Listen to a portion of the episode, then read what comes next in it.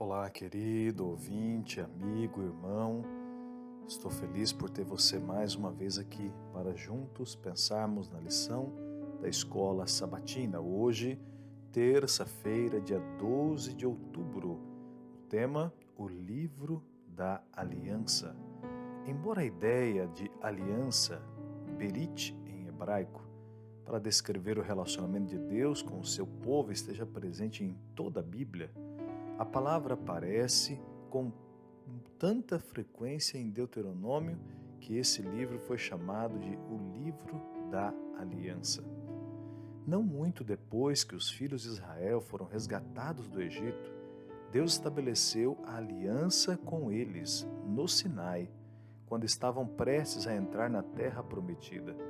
Então, após um desvio de 40 anos, novamente antes de tomarem posse da terra, parte central da promessa da aliança, o Senhor outra vez lhe deu, por meio do porta-voz Moisés, os dez mandamentos, considerando-os como uma maneira de enfatizar quão importante era o que os israelitas renovassem o seu compromisso. O Senhor cumpriria suas promessas da aliança, porém, eles deviam cumprir sua parte no acordo.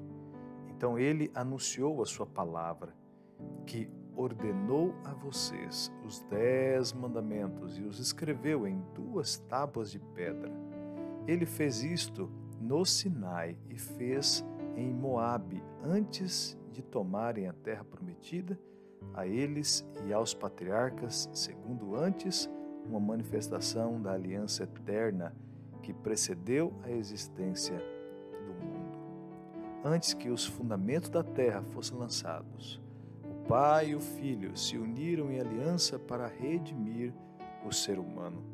Caso ele fosse vencido por Satanás, deram as mãos em um solene compromisso de que Cristo se tornaria o fiador da humanidade. Em Deuteronômio 5:3, provavelmente Moisés estava enfatizando o fato de que seus pais haviam morrido e as maravilhosas promessas da aliança feitas aos pais estavam sendo passadas agora para eles.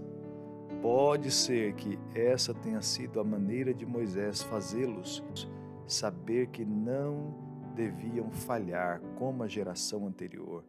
As promessas, as obrigações eram deles que estavam vivos. Hoje a responsabilidade está sobre a nossa vida.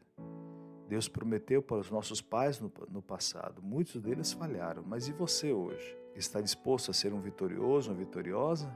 Abrace a promessa de Deus e sua aliança. Seja fiel e Deus lhe dará a recompensa da aliança, o galardão da vida eterna. Que Deus te abençoe.